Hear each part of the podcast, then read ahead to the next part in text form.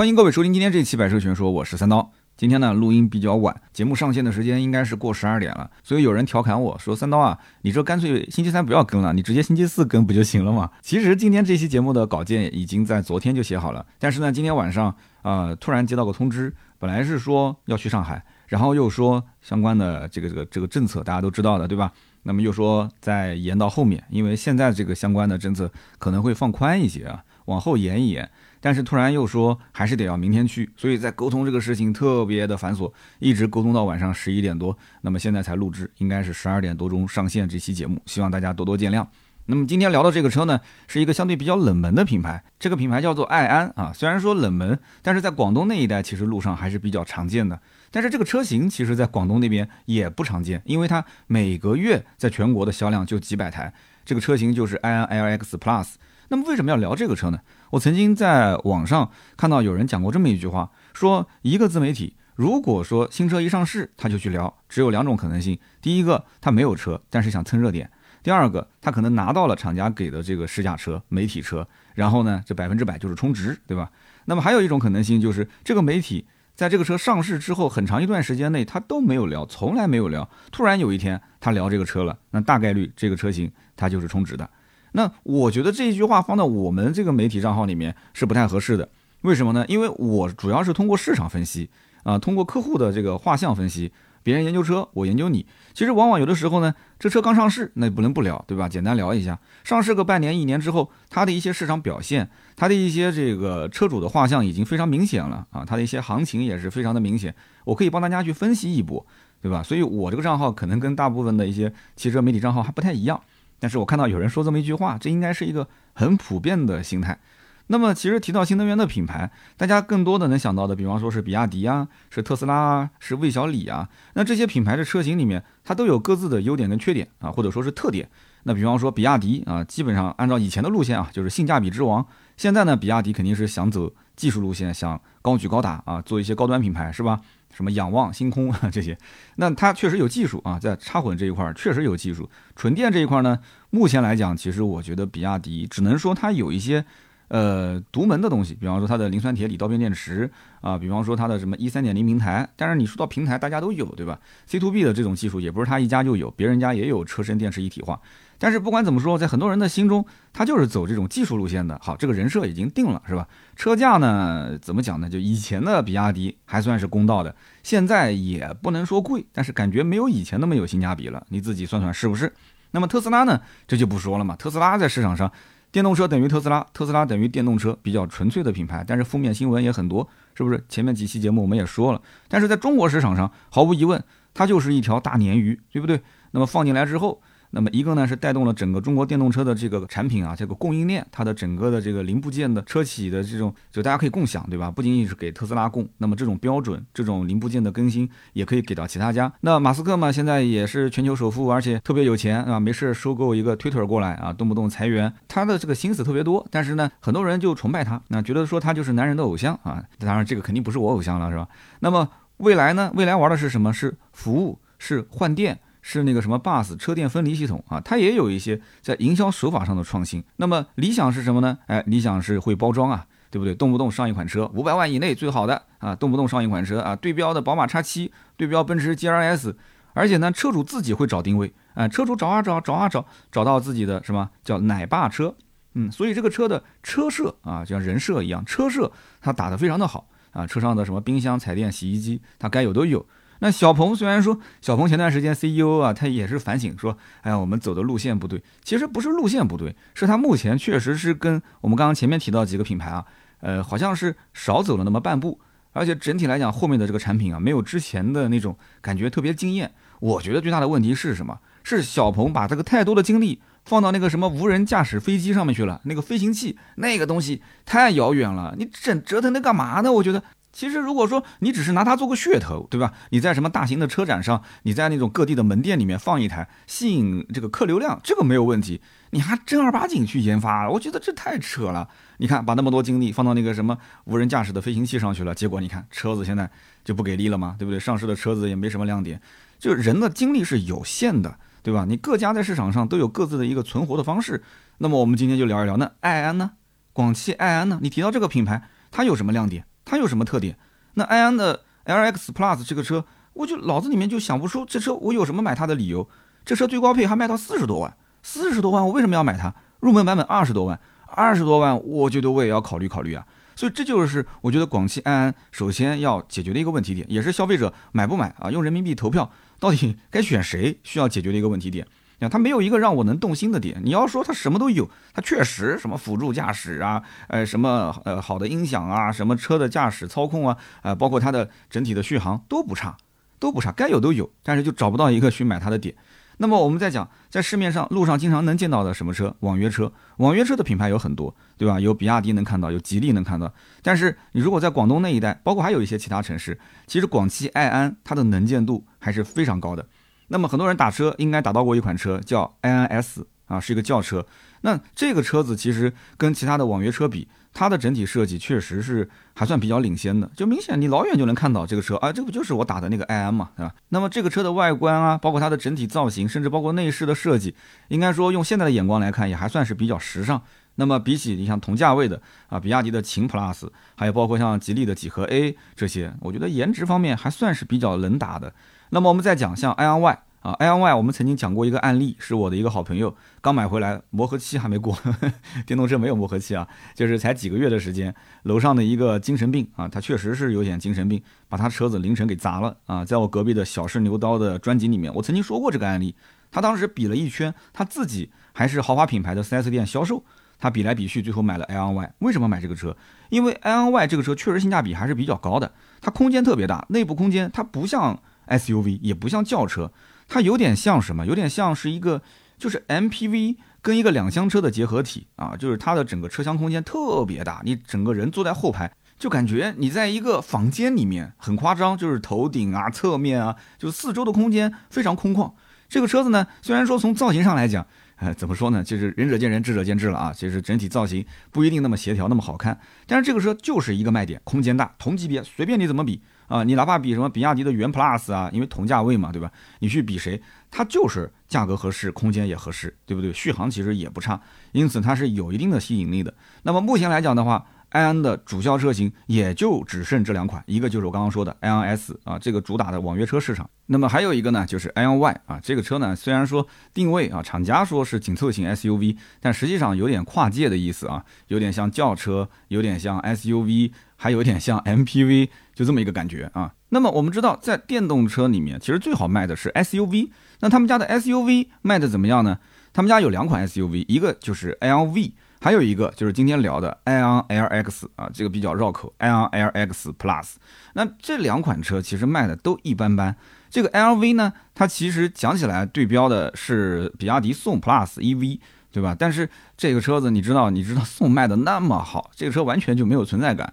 它的售价十八点七六到二十六点九八万，那么这个价格其实定的也不低啊。你看十八万多到二十六万多，我们刚刚说的那个 L Y 其实也是紧凑型的 SUV，也就是说他们家其实有两款是定位紧凑型 SUV，但是 L Y 那个车子呢十三万多，顶配也就二十多一点点，那么 L V 呢是十八万七千六。起步到二十六点九八万，等于说两个车型的价格几乎是衔接在一起的。但是两个车都是紧凑型 SUV，而且你实际去看的话，你会发现这个卖的贵的 LV，就是看上去就是个正儿八经的 SUV 车型，它的后排空间可能还没有他们家卖的便宜的十三万多起步的那个 LY 空间更大。那你说奇怪不奇怪？所以啊，这个 LV 啊，它就比较尴尬啊，定价也不低，然后呢，车型也是中规中矩，大家也找不到买它的这个实际的买点。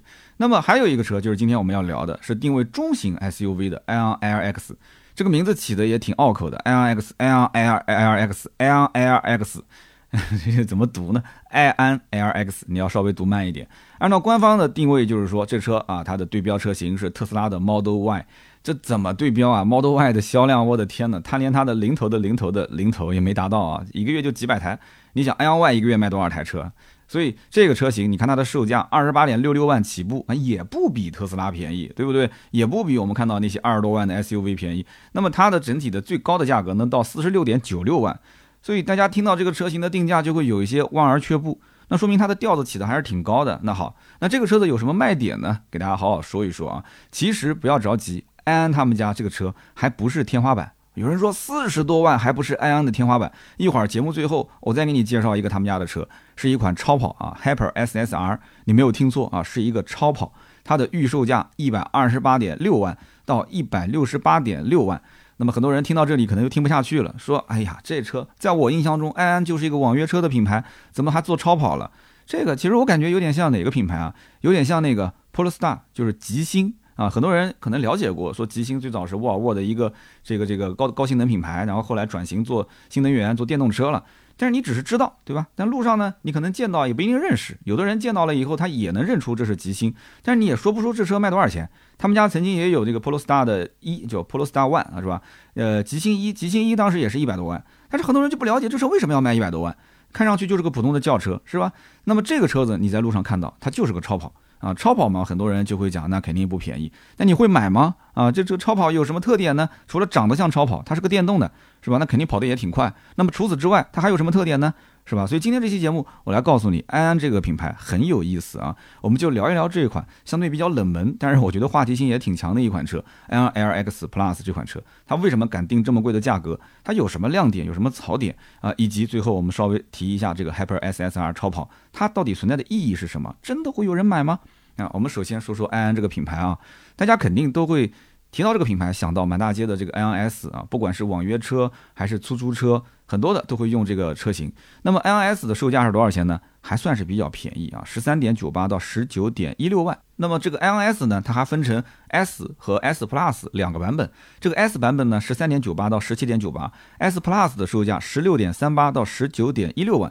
那么街头你看到的那些网约车，绝大部分基本上都是 i n s i s Plus 买的其实并不多啊。那么目前 i s 卖的最多的版本是十四点六八万的魅五八零版本。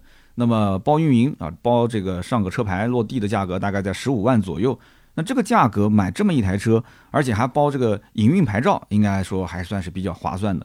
那网约车嘛，图的就是说它是个工具啊，要尽量的便宜，然后呢要没什么毛病。同时呢，续航的这个里程数一定要长啊，然后充电各方面要方便，所以这个车呢，它有六十度的电池包，NEDC 的续航四百六十公里啊，你不要看它标是五八零啊，它实际 NEDC 四百六，然后它中间还有一个十二点三英寸的大屏，然后自动空调无钥匙启动、无钥匙进入、全景天窗啊，对于网约车来讲，这个配置其实已经是非常高了啊，所以在 iOS 的销量当中，有百分之六十的这个销量都是非个人用户。记住了，i n s 这个车在路上看到十个车，至少六七台都是非个人用户，都是那些营运车主，只有剩下来百分之四十左右是私家车。那买私家车，我觉得这些人心也是挺大的啊。就明明知道路上有很多的网约车就是这一款，但是你还是坚持要买。这些百分之四十的私人车主，我估计其中可能也有一部分是兼职做网约车的啊，懂的都懂。那么其次呢，就是 i n 销量还算比较好的，刚刚前面提到那个 i n y 那么比起 L S L Y 的客户，呃，绝大部分都是家庭用户了，都是私家车了。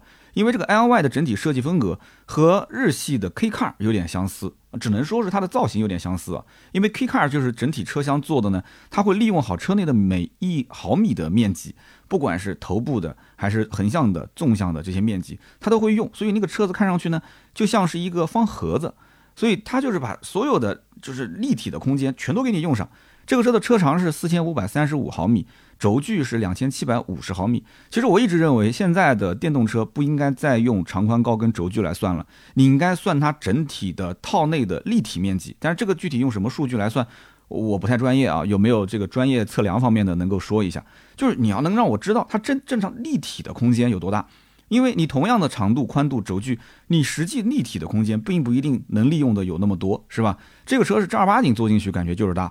那么纯电动车的内部空间一般都会比呃同样轴距的燃油车会大很多，所以 L Y 的后排你坐进去之后会发现，哎，这车为什么卖得好？就是后排大，就就这一个卖点就够了。它后排真的是又大而且又规整啊，不光是这个腿部的空间大，因为它是方方正正的车体嘛，所以它的头部空间也很大，横向的空间也很大，然后地台又没有隆起。再加上它的座椅的长度其实还不窄，它不是为了说偷空间把座椅做短啊，不是这样的，它长度也挺长的，坐的也挺舒服的。然后倾斜的这个靠背的角度啊，包括它的车门，它车门能开到九十度，你想，所以这个车子其实整体作为家用来讲，很多人只要一上手一试。他会发现，呃，我十三万多低配，十四五万啊，十四五万，因为你交个保险的钱就可以了嘛，没有购置税，买一个纯电动的啊，厂家定位是紧凑型 SUV，但是实际很多人心目中觉得这个车子其实当个什么 MPV 开开都可以，没问题啊。所以它的尺寸虽然在同级别里面不是最大的，但是它的整体的空间利用率啊，整体的后排的舒适度，那绝对啊，你要如果是在意这个的话，你可以去看一看。那么它的销量确实也反馈了这个车还是不错的啊，最近几个月的销量都在一万两千台左右，一万多台一个月，对于这个品牌来讲可以啦，相当可以了。然后他们自家的 i n s 其实也能卖到一个月一万出头，但是我刚刚说了嘛，很多都是网约车啊，那个就另当别论了，网约车那是刚需啊，对吧？那么九月份，i n y 就这个车型，在整个紧凑级 SUV 啊这个里面排行榜能排到第六名。应该说，这个第六名对于安安来讲的话，也是相当可以了。这个品牌都没有多少人知道啊，能排到第六还是可以了。那么其实对于大部分的消费者来说啊，这个安安品牌啊，大家比较熟悉的就是上面我说的这两款车 i n s i n y 那么从我的角度来讲的话，安安的产品其实总结一句话就是，该有的都有，但就是少了一点买它的理由。这个品牌呢，它独立出来的时间比较短。你看看 i n s 最早期的版本，其实就像是个燃油车，然后它的整体的外观造型、内饰的设计，它其实就跟燃油车的这个底子啊，它没有任何变化。那么现在它的车型，哎，明显就是外观内饰重新设计了，你能看得出来，它很想创新。但是呢，它为什么就是虽然改过了以后，还是能看到有一些非常保守的点？为什么呢？因为这个品牌其实最早就是广汽旗下的，它最早挂的标还不是安安自己的标，它挂的就是广汽的那个标。那么，所以这个产品其实在这个体制里面，它是有受限制的啊，有些地方还是保守的。但同时呢，因为刚刚独立出来，它肯定也要拿出一些成绩，所以因此它的外观内饰啊各方面还是要做一些创新。那么在技术方面，它肯定也是，那本身像这种企业也不缺钱是吧？那上面也有这个母公司，反正也不差钱的公司，它肯定要是努力的去造啊，去做一些卖点出来。好，那我们讲卖点是放在什么车上呢？卖点一般都是放在旗舰车型上的。虽然说我们刚刚讲前面两款车啊，能见度还可以，很多人也知道，算比较畅销。但是他们家反而最不畅销的车型是有卖点的车型。哎，这个话怎么理解呢？也就是说，N L X 就是我们今天聊这个车，虽然每个月的销量。呃，也就几百台。我们目前来看的话，它前几个月销量也就大概在四百来台左右。四百来台，全中国一个月才四百多个人去买这个车，跟刚刚讲的 N L S 跟 N L Y 一个月销量能过万，完完全全天壤之别。那这个车我刚刚又说了，它是有亮点的。什么亮点呢？哎，就是它有一个配置啊，这个配置叫做千里版。有人讲说千里眼，我听过，没听过千里版。那很多网友是不是说过这么一句话？说等到哪一天啊，电动车能跑到一千公里续航了，我就买。好，那我告诉你，它这个千里版的意思就是可以跑到一千公里续航。要说别吹牛了，一千公里怎么可能？这怎么吹牛呢？人家 CLTC，人家工信部人家给的数据，CLTC 续航一千零三公里，对吧？这个如果是作假的话，你可以去告他。工信部的数据一千零三公里，虽然说我们讲 CLTC 它是有水分的，但是我告诉你，媒体评测这个车子啊，它最少也能跑到六百多。啊，正常能跑到个七百来公里，甚至有人可能跑到八百多、九百。那当然了，有些极限测试我们就不讲了。反正这个车型就算打七折，至少也能跑个七百公里吧，是不是？所以说我刚刚前面讲，他们家这个旗舰车型 i n l x Plus，虽然说啊卖的不好，但它有亮点，亮点就在于这个配置上啊，一千零三公里 CLTC 的续航。那有人讲说它真的能达到吗？它为什么能达到这么高的续航呢？有什么黑科技吗？其实我告诉你，主要原因就是怼了一块非常大的电池包。嗯，有多大的电池呢？听好了，站稳了啊，一百四十四点四度电。我觉得这个工程师也挺有意思的，他可能不是广东人啊，因为广东、福建这一带对数字都特别敏感。大家都知道，最早去炒这个手机号码，什么四个六、四个八的，就是广东、福建那一带嘛，然后慢慢才流行到了其他的一些城市。这个幺四四四的数字，我相信这个怎么说呢？就有些客户还是比较忌讳的啊。你比方说卖房子啊，十四楼一般都不太好卖啊。你比方说手机号啊，带四的、带七的、带死七的、带七四的，一般都。就不太不太好卖啊，但我的手机号就是七跟四，就我的个人幸运数字啊，这个看个人。好，我们扯得有点远，就是这个电池包它大到什么程度？你要知道，大部分在二十来万的这个价位啊，啊或者说三十万左右的一个电动车，能配个九十多度电的电池包就已经非常不错了。那么有些人可能比较了解，前段时间上的那个极氪零零九啊，我节目里面也说过，它号称是配了一个大电池包嘛，它顶配车型的电池包才一百四十度电。人家这个车子今年年初上的啊，这一款 ion LX Plus 的电池包一百四十四点四度电，比极氪零零九的电池包还要再多四点四度电，而极氪零零九的顶配你要知道卖多少钱？五十八点八万，这个车卖多少钱？四十六点九六万。那有人讲说，那听这个讲价格还是便宜的嘛？对吧？就是便宜了十几万嘛？但是我还是想告诉你，这个价格其实有个问题，什么呢？就这个版本它的配置非常低，就是也让我很奇怪，它既然是个旗舰车型，而且这个 N L X Plus 的千里版，它的这个定位。而且它的这个定价各方面都已经是达到了旗舰级，但竟然它连 L 级的智能驾驶辅助都没有，哎，这个让我有点看不懂了。也就是说，它的续航高了，但是配置少了。你可以去看一下它的配置表，很奇怪，它的二十多万的版本、三十多万的版本反而配置更高。哎，就这个千里版，它电池是配了个很大的电池，它可能把所有的成本全部都用在电池上了。结果，L 二级的驾驶辅助、自动泊车、高精地图、5G 网络、遥控泊车这些啊所谓的科技配置，它都没有，都没有。哎，我觉得很奇怪，这这就钱就差这一点点就花不上去了吗？你哪怕再加个两三万呗，你卖个五十多万又怎样呢？他可能有点慌了，他觉得自己都认为四十多万可能 hold 不住了这个品牌，所以这个我觉得很奇怪，就已经是一个旗舰车型的最顶配置了，竟然还没有这些配置，反而比低配要配置还低，所以这种我觉得是。营销或者说是它的整体的战略上的一个非常严重的一个失误啊，这些都没有，你让消费者怎么买？很多人看到了这个，好比说千里版，我就要它的这个一千公里的这种，哪怕就是虚的，我开个七百公里我也能接受，但是我要配置高啊，所以这个我看不懂。所以你看，他可能这个思路还是走这个网约车的思路啊，就是哎，我的续航公里数特别高啊，然后这个版本要不我就主销网约车市场，怎么可能呢？我的天哪，花个四十多万买个这个车去跑网约车，跑到哪一年才能挣回来呀？是不是？那么你想，这个二十来万，在整体的大家对于网约车可能就已经觉得花的很多的钱了。那二十多万的车都可以跑专车了，是吧？大部分的人的预算可能就十来万块钱，所以三十多万、四十多万、五十多万，基本上应该是属于高定客户啊。那真的就是它的定向，比方说高端的酒店或者是一些高级的场合。但是那种场合你会买这个车吗？千里版，而且配置又低，四十六点九六万，我的天呐！所以有人讲说，可能是因为电池成本的问题，那这肯定是电池成本的问题。而且原材料的价格，你看去年一直在上涨。你要知道，从去年到今年，我看了一下十一月份的这个成交价啊，去年到今年碳酸锂的价格，呃，去年是二十八万一吨，今年是五十八点六五万一吨，等于说翻了一倍都不止，涨幅超过百分之二百一。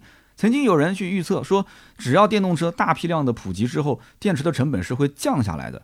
但是目前来看，这个好像已经是不太可能实现了。因为什么呢？因为不管是磷酸铁锂电池还是三元锂电池，其实说到底，它的原材料啊，比方说镍啊、钴啊、锰啊这些东西，它是控制在那些上游的啊这些矿产企业，而这些企业大部分都是垄断，所以它是有定价权的。它一看中国的销量那么好，对吧？市场都是刚需，咔，我就给你把价格给升上来。价格升上来之后，你买不买？你不买你就停产。你要买，那这么多企业去抢，是不是？那抢到最后的话，那这个就成了一个稀缺资源。所以你看，现在为什么那么多的车企做增程式啊？增程式就是因为电池包小啊。这个车子千里板一百四十四点四度电，如果给到像我上期节目聊的那个，就是我视频里面说的问界 M 五，问界 M 五才四十度电，人家无限续航，对吧？给你加一个小的发动机就直接无限续航了，是不是？用那个理想 ONE 的 1.2T，直接加个油箱。啊，一直可以跑，一直可以跑。很多人还说，嗯，不错，哎，驾驶感受很好。四十度电跟一百四十四度，这差别有多大？一百度电的成本有多高？你想想看，用我刚刚说的那个碳酸锂的，它的这样的一个成本啊，翻了一倍的成本，你去算一算。所以这就是我觉得安的 LX Plus 一个最大的问题点，它的旗舰车型的最顶配啊，反而是没有亮点，就是基本上上市就失败，不可能有人买的。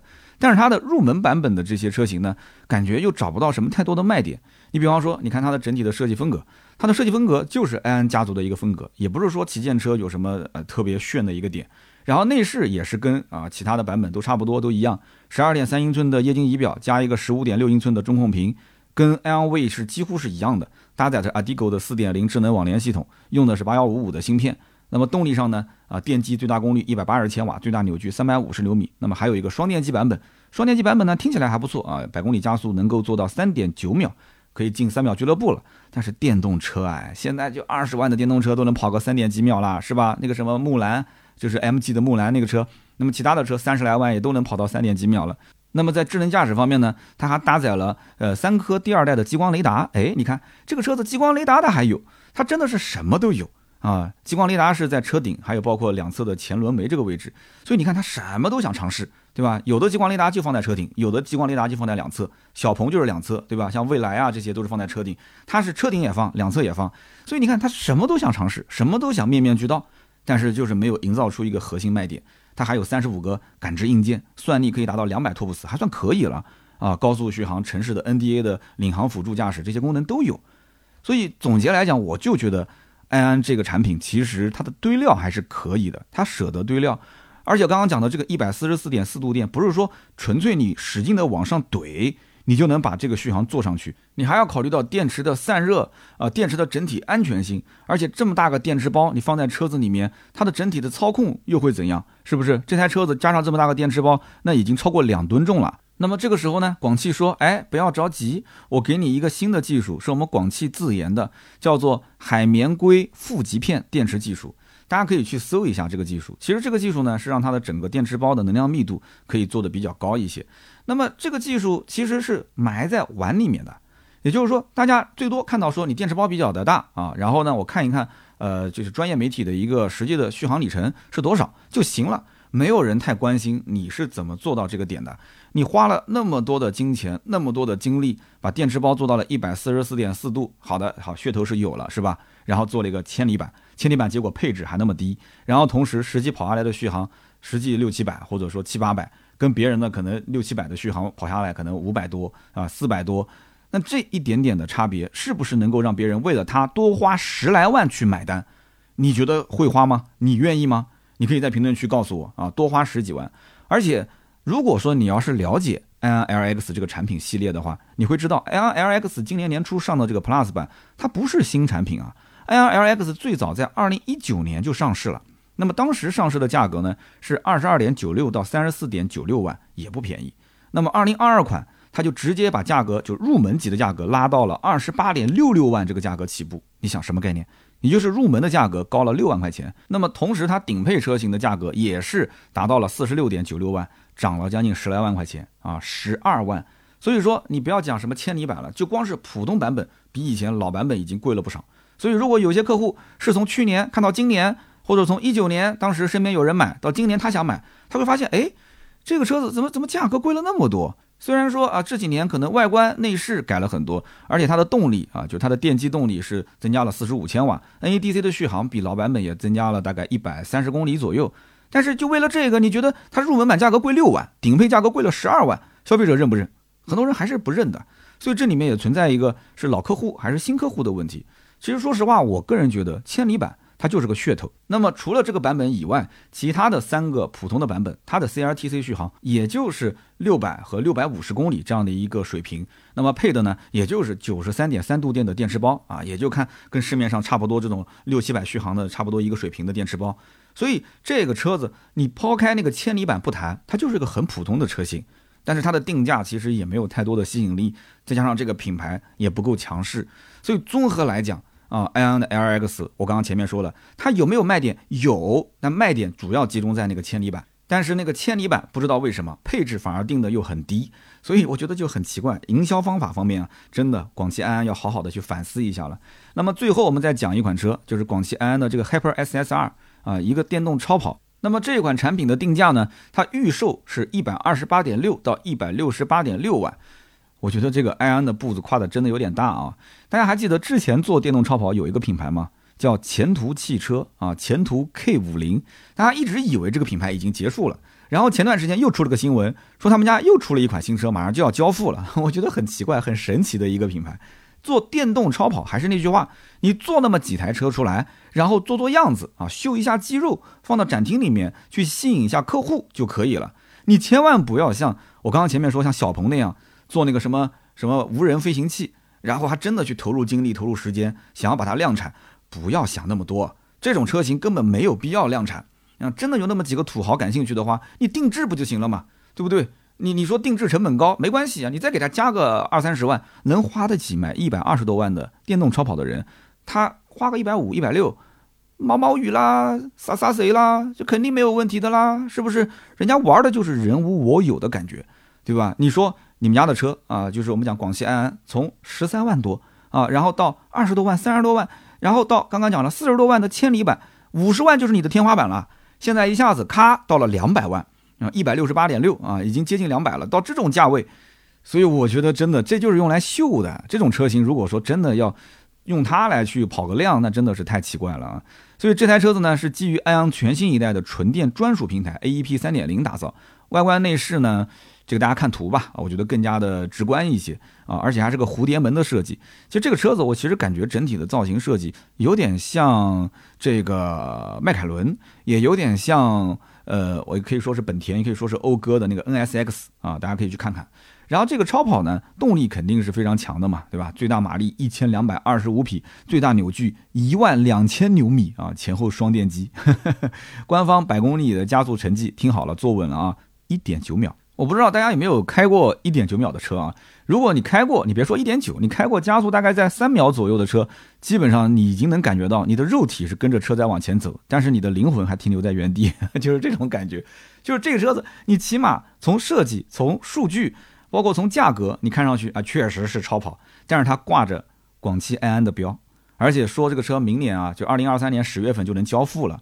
哇，真的，这个还真不是什么纸上谈兵的车啊！但是我觉得安安发布这个车子啊，怎么讲呢？你可以说过早，也可以说过晚。这个话怎么说呢？如果说过晚的话，我觉得安安这个品牌刚开始亮相之初就应该出这种 Hyper SSR，就有点像当时的蔚来先做 EP9、EP9 跑柳伯格林刷数据造势，然后再出 ES8，大家就觉得 ES8 不贵，对吧？实际上它很贵，怎么不贵呢？但是之前你是千万级的跑车，已经亮过相了，品牌的定位就是高端。你现在出个四十多万的 SUV 车型，大家觉得呀占到便宜了啊，高端品牌嘛就是这样。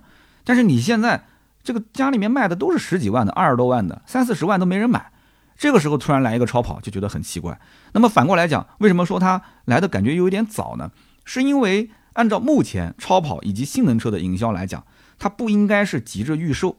而是应该先让大家看看它的实力，也就是说，这个车先不要公布价格。你看，未来当时 EP9 也没说这车值多少钱，你先去跑，你先比方说到纽博格林，你把我们讲的 EP9 这个数据给它刷成你是最快的，它排第二，哎，这不就造势了吗？然后国内能跑的赛道都跑一圈，都是最快的，哎，再找一些专业的车手做一个代言。哎，谁谁谁参与了研发，反正你知道我知道就行了，也不用说真的嘛，对吧？就让他带个言，然后再去造势，玩一些各种花活啊，就整一些活，整完之后，各种这个自媒体啊，不管是车圈的还是科技圈的啊，还是美女，都给你去营销一波，最后这个牌子慢慢慢慢大家就认识了，就熟知了。那你甭管这台车卖得出去卖不出去，它的使命。已经完成了，人人都认识了埃安，对不对？人人都觉得说埃安有技术有实力，那个时候再去买他们家的，比方说刚刚什么千里版的，是不是？再买买他们家的 L Y、L S、L V 就没毛病了，顺理成章了。所以呢，你可以说这个车来早了，也可以说这个车来晚了，对吧？这是我的一些分析啊。反正说白了就是是骡子是马，得拉出来溜一溜才知道好坏。你不要上来就大家都不熟悉你，你就把价格给公布出来，你这样子其实反而对自己是一种伤害啊。所以呢，以上就是我对于广汽埃安品牌的一些看法。今天车型呢聊的也比较泛啊，重点还是聊这个埃安的 LX Plus，希望大家喜欢。听到最后的老铁啊，大家记得给我节目呢点赞、评论跟转发。那么每期节目的评论区呢，我也会抽取三位赠送价值一百六十八元的芥末绿燃油添加剂一瓶，大家记得多多互动。好的，那么下面呢是身边事的环节。前两天呢，我在微博发了一条转发的新闻，是什么新闻呢？就是说。上头啊，上头，你知道上头现在在呃给了一些信号，什么信号呢？就是说各地呀啊不要再禁止这个什么过年期间啊销售和燃放烟花爆竹了。然后我把它转到我的微博上之后，我说哎，我说今年难道大家就可以自由自在的去呃点烟花玩烟花了吗？哎，没想到这条微博竟然就炸了啊！转发的量、评论的量啊、点赞的量都能过千。那么这条微博为什么能引发大家那么多的一些关注呢？我看了一下评论区，我发现评论区里面好像还不是那么正面，就大家好像都有很多怨言。这里面分成两派，那么其中一派觉得说，如果过年不放烟花，那跟我们过周末有什么区别呢？那么还有另外一派觉得说，过年放烟花或者说任何时候放烟花，其实都非常危险。啊，因为他可能是经历过，比方说，呃，他们村啊，啊，他们镇啊，呃，有过非常大的火灾，而且呢，放烟花整体的包括这个空气污染呀，啊，包括整体的这个道路清洁啊，啊，当然了，你知道网络上有很多圣人嘛，啊，他会说这个那个不好的，那么这里面就存在于就是对于中国传统文化，对吧？过年，什么叫年味儿？我不知道大家对于这种过年的印象是什么。小的时候，我们都是特别喜欢过年啊。当然了，我的小时候可能跟大家不一样，对吧？有的人八零后跟我有同感，但是现在节目呢，听众越来越年轻，有的是九五后，有的是零零后了啊。那么像我们当年过年，就是妈妈给我们买一套新衣服，我就很开心了。平时都不敢穿的，就得到过年那一天，从头到脚一身新。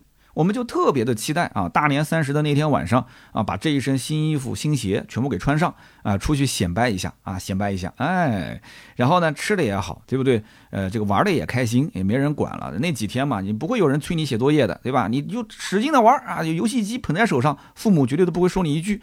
然后他们也主动熬夜，对吧？那几天大年三十经常都通宵嘛。那我们也主动熬夜，那我肯定不是熬夜看春晚嘛，对吧？能找小伙伴出去嗨就出去嗨，能打游戏就打游戏嘛，是不是？那时候我们就躲到游戏厅里面，老板也特别嗨，而且兜里有钱，关键是啊，咱们有零花钱，咱们有压岁钱啊，是不是？咱们就使劲的造啊，那天晚上嗨就完了，想什么呢？对不对？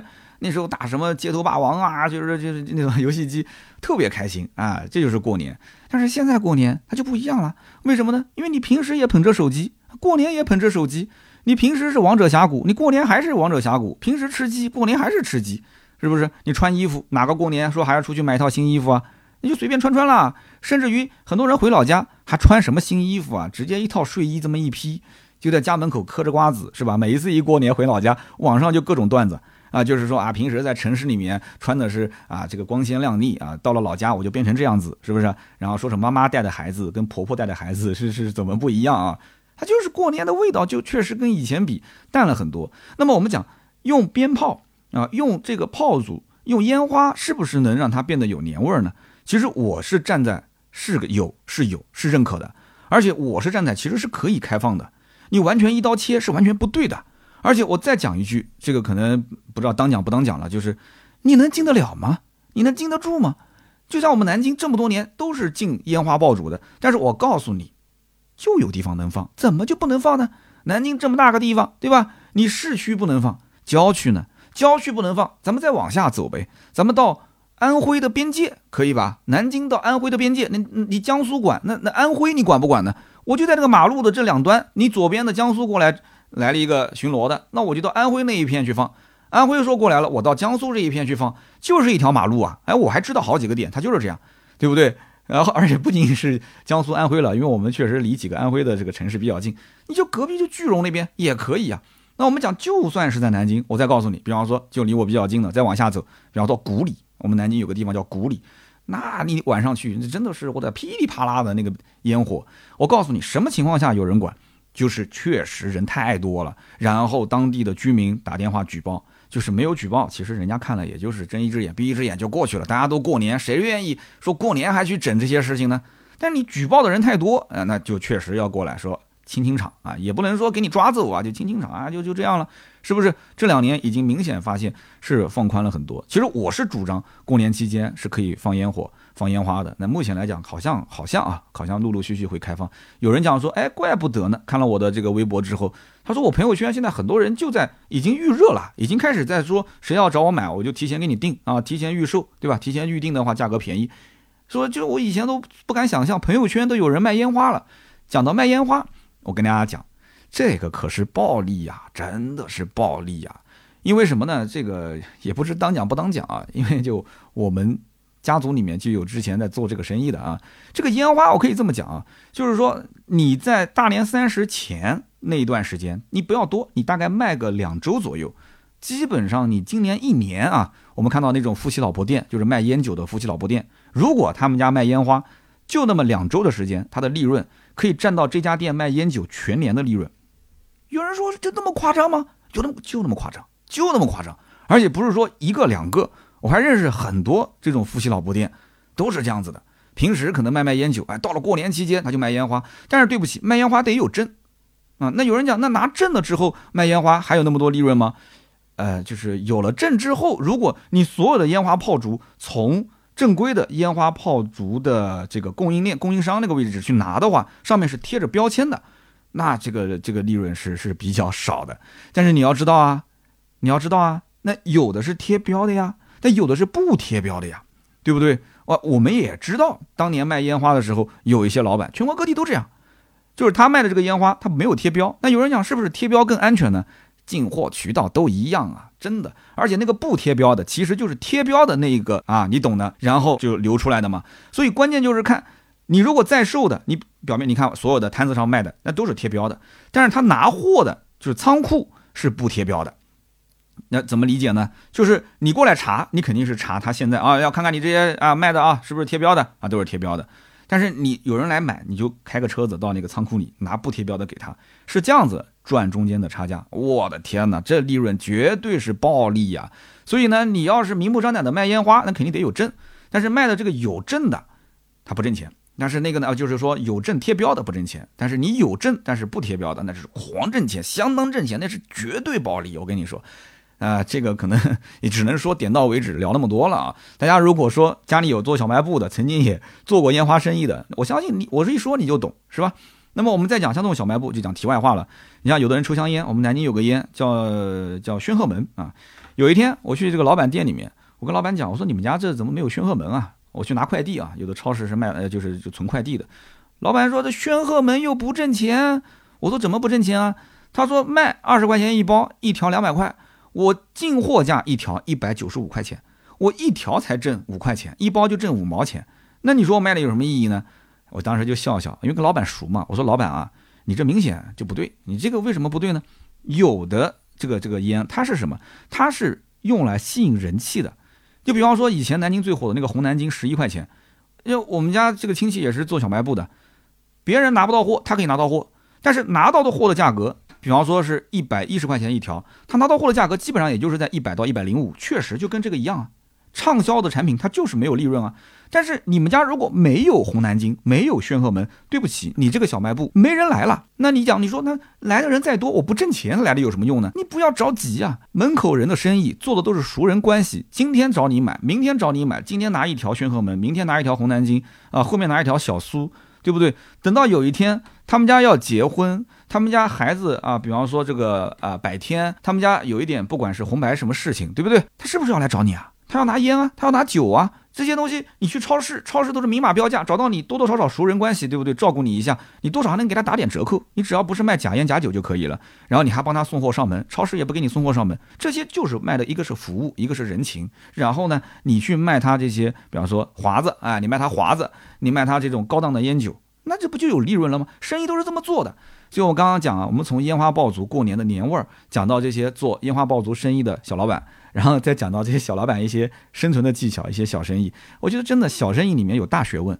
而且我告诉你，南京很多，你看你们小区门口，比方说有一家夫妻老婆店啊，你看着他感觉就穿的是破破烂烂的啊，每天感觉也无精打采的，天天也是爱理不理的，到了那边咔刷个码就走了，刷个码就走了，也不跟你打招呼。这种店我跟你说，但凡在你们家门口能开到，我估计十几二十年以上的。啊，特别那种老小区的，那这些人，我的天哪！我跟你说，他都不好意思给你秀他们家的 经济实力啊，真的。在我们南京，像这种说有个六七套房、五六套房的，那都太普遍、太普遍了，就不足眼，非常不起眼的一个，就门口的小卖部啊，就夫妻两个人。所以这件事情也是从小深深的影响到我。我在想什么呢？就是说，你说大家都想去做大事业，都想成为马云、刘强东、马化腾这样的人。但是这种人他是时代造就的你，不是你创造了时代，对不对？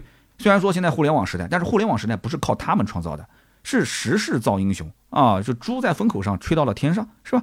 那么普通人、平凡的人，你怎么样把日子过好？其实我觉得就是小小的满足，而且你一步一步往前走，很多东西你要去琢磨，你要去研究啊！江湖是人情世故，它不是打打杀杀，所以人情世故其实说白了，你都能处好。那很多的一些。我们讲财源啊，它就广进了，八面就玲珑了嘛，对不对？因此呢，这种小生意，我从小我就看，哇，我觉得我的就是说亲戚这也没什么太多的文化。你要说为人处事，可能可能这个这个夫妻两个人，一个人是比较是唱红脸，一个人是唱白脸，一个人为人处事比较圆滑，一个人可能还跟客户吵架。但是往往我在想，他是不是白天跟客户吵架，但是晚上的时候，甚至两个人可能关起门来就讲说，哎。今天你表现的挺好的，乖，你当时要是再吵得凶一点就好了。这样的话，我更适合出来打圆场。所以你看，他往往就是这样，就就是打配合。很多的一些这种很巧妙的这种，我觉得做生意的招式啊。我你你你要如果有浙江的听友，从小家族里面做生意的，你可以来说一说，可以来聊一聊，这里面肯定有很多故事。我也很想跟这些就是有创业经历、创业故事的朋友啊，咱们可以作为嘉宾来连线。啊，我隔壁的小试牛刀这个节目随时欢迎啊！我定期会让盾牌在我们的群和朋友圈里面啊，招募大家一起来到我的小试牛刀的节目里面去做嘉宾，聊聊你身边的故事。真的，因为小试牛刀这个节目啊，我隔壁这个专辑大家可以关注一下，事是事情的事。它是一个可以跟汽车完全无关的一档节目啊，本身也是喜马拉雅当时让我做跨圈、做出圈的一个节目嘛，所以你看他聊的话题特别杂，很多人现在听完之后也开始觉得挺有意思的，也陆陆续续开始听了。我看播放量啊、评论量啊、订阅都开始上来了，大家可以关注一下。好的，那么以上就是身边事的环节，下面是关于上期节目的留言互动。上期节目呢，咱们聊的是凯迪拉克的 CT 四啊，出了一个 1.5T 的版本。很多朋友呢也是对这个车比较感兴趣啊，但是我感觉只是感兴趣而已啊，真正想买的应该不多。但是呢，大家在这个听身边事的环节的时候呢，哎，关注的也挺多的啊，说这个关于啊买这个相关的彩票，对吧？然后自己的一些感受，评论区有很多人在聊天啊，没想到大家都是有一个发财的梦啊，挺好。但是呢，一定要适可而止啊，还是这个建议。上期节目呢，有一位听友叫做董德元。他说：“我本来是应该在上期节目的音频里面评论的，但是呢，我是做保供相关工作的啊，这个具体的工作细节就不用多说了啊。上期节目的结尾，刀哥说，哎，他的这个商城啊，关于价格这一块，说刀哥自己讲啊，利润控制的比较低。他说我在这边呢，给刀哥做做广告啊，我要强烈推荐一下，为什么呢？因为我们公司是做零售的，我就是负责社群运营这一块儿，那么所以对各类商品的价格还是比较敏感的。”之前呢，我也看过刀哥的商城里面的这些商品，那么把这里面的价格也跟市面上大部分的啊网络平台做了一个对标，哎，我当时就很惊讶，刀哥的价格确实很便宜。从价格上来看的话，刀哥是真的良心啊，毛利率绝对不高，非常良心，超级良心。那这个毛利率如果是在我们公司是根本过不了审的。所以还是真心推荐大家有需求可以去刀哥的商城里面逛一逛。但是说来惭愧啊，他说刀哥我没有在你这个商城里面买过什么东西啊，不是我不想买，是我们公司有指标。至于什么指标，大家都懂的啊。希望刀哥的节目越来越好。我不懂，我不懂啊。你们商城难道还需要员工自己买东西吗？啊，缺什么可以去我商城里面看一看。其实上期节目还有一个点我没讲，就是。我这个商城整体的运营其实没什么成本，因为大部分的货品我这里是不用去存货的，因为现在都很方便嘛，对吧？就是商家把商品发过来，我试用，确实保证不错的情况下，那直接可以挂他的链接做分销就可以了。那么我既然是大部分做分销，只有一小部分我的周边产品是自己花了成本去定制，然后囤库存，然后再做销售。比方说我们的帽子、我们的车贴啊，马上我们还会上我的一些相片。啊，包括还有之前我们定制的像这个 T 恤，这些呢都是花了一些成本，但是价格整体利润控的也非常低，所以我这里主要就是人员这一块，而且也没有仓库啊，就是不管是硬件的、软件的成本都比较低。这件事情呢，就是希望能够啊长年累月的做下去，然后大家觉得说，哎，刀哥这个商城确实蛮靠谱的，刀哥带货整体来讲思路啊，整体来讲就是他的为人啊，他的这种调性就是给大家谋实惠，而不是去收割韭菜。那那么这个口碑做起来了，其实我觉得时间久了以后，我要真的带货去卖车，其实最终的目的还是希望在汽车这个本职的工作里面能够将来有所作为。但是目前很明显，在线上去带货卖车的可能性不大啊。那么最近我也是做了一场二手车的直播，很多人也很感兴趣。那场直播结束之后，来了一两百号的粉丝问说这个店在什么地方，能不能把库存发给我看一看。那么我们后来通过后台，通过盾牌，也都发了很多链接给大家。那这里我也跟大家说一下啊，就是大家一直在问说这个店你是不是股东啊？是不是股东？其实这年头股东是什么？我连我自己都搞不太清楚。股东就是一定要投钱参与就是股东吗？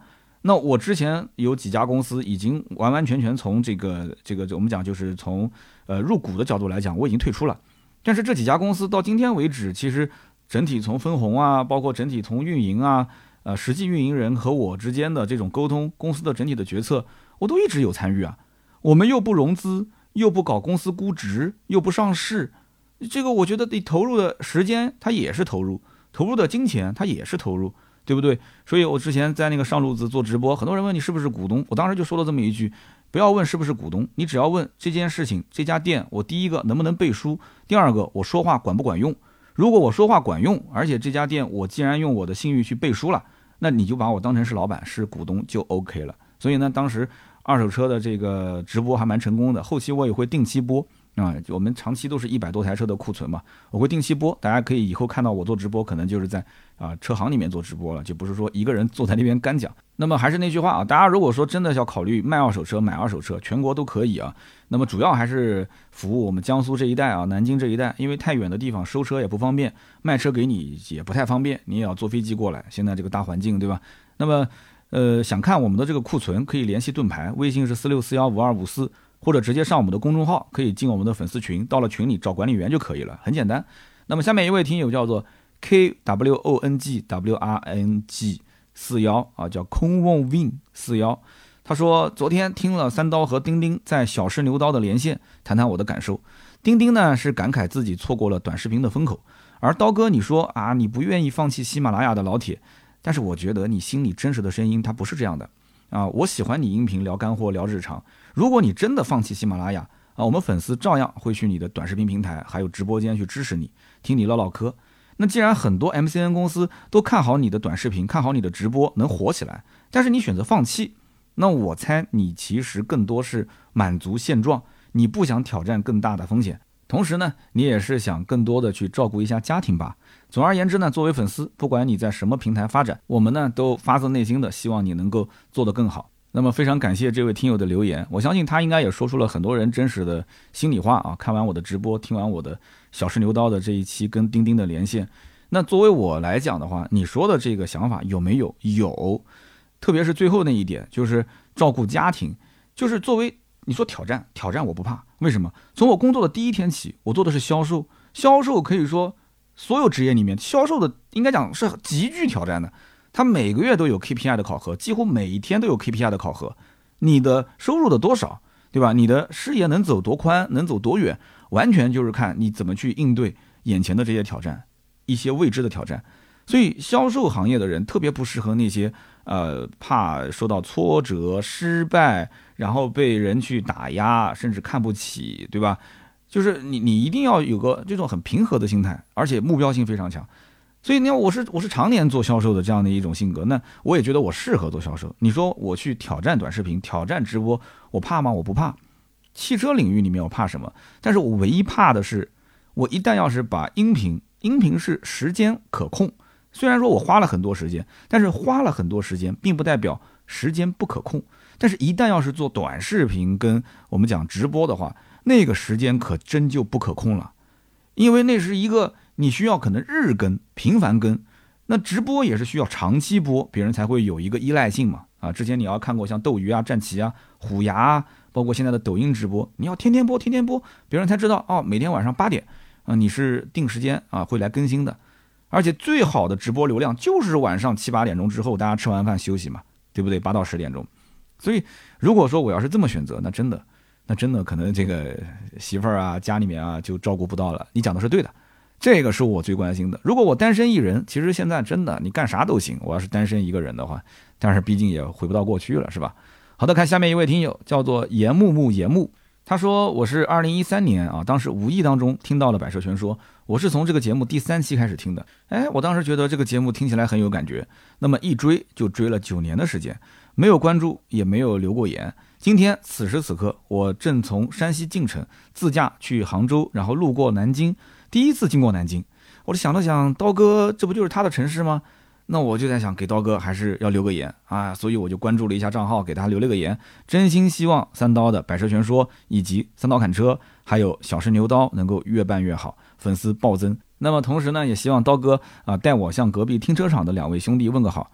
今天呢，我就补上欠了刀哥九年的一个微不足道的关注，一条评论，真心的祝福，谢谢，谢谢啊，兄弟啊，九年啊，你是怎么忍过来的？九年让我听一档节目，一条评论都不评，连关注都不点，我真的也是服了你的，你真的是一个能成大事的人，有毅力啊，有原则啊，真的是。那么其实我相信在听友里面应该也有不少是这样子的，可能就是没关注我，但是节目正常听。呃，也可能是点了订阅，点了关注，但是从来不评论，是吧？呃，在跑步，在健身，在做家务啊，听就听了，反正心里面有我，有三刀这个人。但是至于评论、点赞这些，呃，懒得做啊，或者说是，哎，留也留不出啥，我感觉我也说不出什么。但是其实对于我来讲，真的评论、点赞，特别是评论很重要。因为我每次当看到一期节目的评论量特别大，让我觉得这期节目的内容应该大家很受欢迎。那么我后期在节目内容的调整方面会向着这方面去动去走，所以希望大家多多配合我，因为节目本身是一个是一个相互互动的过程啊，不是我单向输出啊，不是单向输出。那么大家在群里面也可以没事聊一聊啊，刀哥这期节目说的怎么样啊？那期节目说的好不好啊？就像上一期我看到有个人留的很长的一条留言，但是因为你没有写标点符号，所以我读的特别累。他当时也是给我提了一些建议啊，比方说他之前不喜欢听人物传记，然后他把我所有的说车的节目全部听完了，实在没得听了。回头又去听人物传记，然后发现说，哎，刀哥这人物传记说的也还行啊，因为他之前一直认为我是个汽车主播，他讲人物传记那不就是，那不就是打擦边球嘛？对吧？那不就是你肯定讲不好吗？哎，结果听完觉得还不错，后来呢又又觉得我这个标题起的不太好啊，就那个人伤事故的那一期确实标题起的不是特别好，那么标题我又怕太标题党了，你听进去发现你跟这个内容不太相干，对不对？标题的字数又要少，所以这个确实很难，那只能说慢慢改进吧。好的，那么以上就是本期节目所有的内容。哎呦，乖，今天这期节目录完已经是将近快到一点了，今天早睡是肯定不行了啊。那么也是希望大家呢，就是听到最后的老铁点个赞、评个论啊，转发一下，这是对我最大的支持。那么同时呢，我们的内容还有很多，可以关注公众号“百车全说”啊，也可以下方点一个粉丝进群，直接扫二维码进我们的这个微信群。同时呢，我们还有我们的长视频、中视频，也就是在 B 站、哔哩哔哩“百车全说”。还有短视频，在三刀砍车，以及我的个人微博“百车全说三刀”，可以关注一下。那么今天这期节目就到这里啊，我们周六接着聊，拜拜。